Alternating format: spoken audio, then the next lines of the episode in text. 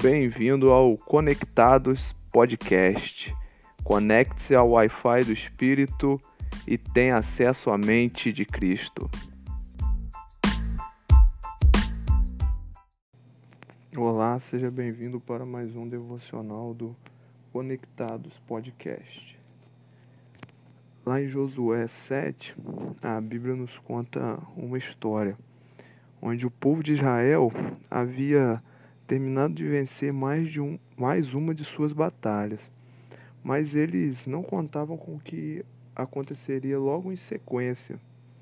Uma das condições que Deus deu para que eles saíssem vencedores daquela batalha era que eles não tomassem para si nenhuma das riquezas daquela cidade.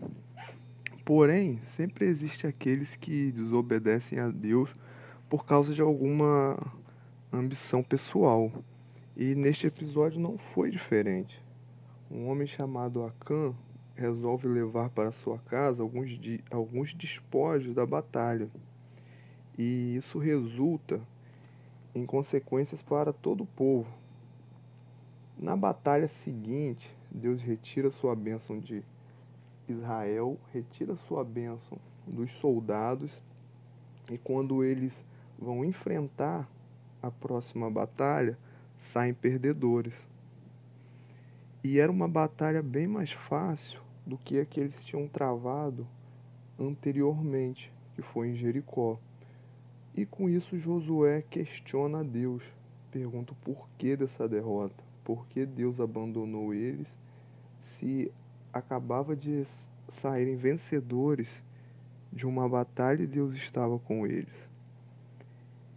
E Deus diz a Josué que o povo pecou.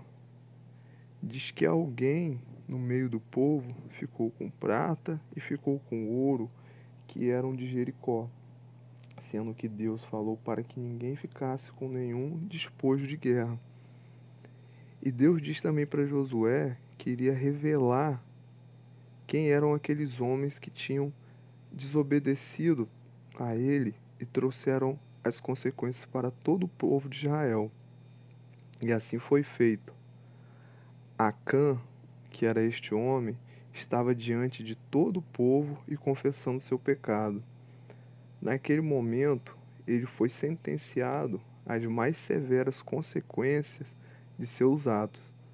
Mesmo em um momento de vitória, Acã, por causa da sua desobediência, trouxe maldição para a vida dele, da sua família e de todo o povo de Israel. Devido a isso, aquele lugar onde Acã confessou seus pecados e foi sentenciado às consequências deste pecado ficou conhecido como Vale de Acor. E até hoje esse vale existe e o seu nome significa tristeza, dificuldade e, e problema. Ficou lembrado na história como um causador de tristeza, um causador de dificuldade e um causador de problema. Sua a nossa obediência define como nós seremos lembrados. A nossa obediência define como o lugar onde estamos será lembrado. Acã poderia nem ser lembrado na história de Israel, e mesmo assim seria bem melhor que ser lembrado como um causador de tristeza e de problemas. É bem melhor que nós não sejamos nem lembrados do que fomos lembrados como alguém que traz problema, dificuldade e tristeza para a vida daqueles que estão ao nosso redor. Não permita que as pessoas associem a sua lembrança, a sua presença a situações problemáticas. Coloque sempre a obediência a Deus como prioridade em sua vida, para que você e o lugar onde você está seja sempre visto e lembrado como bênção e não como maldição.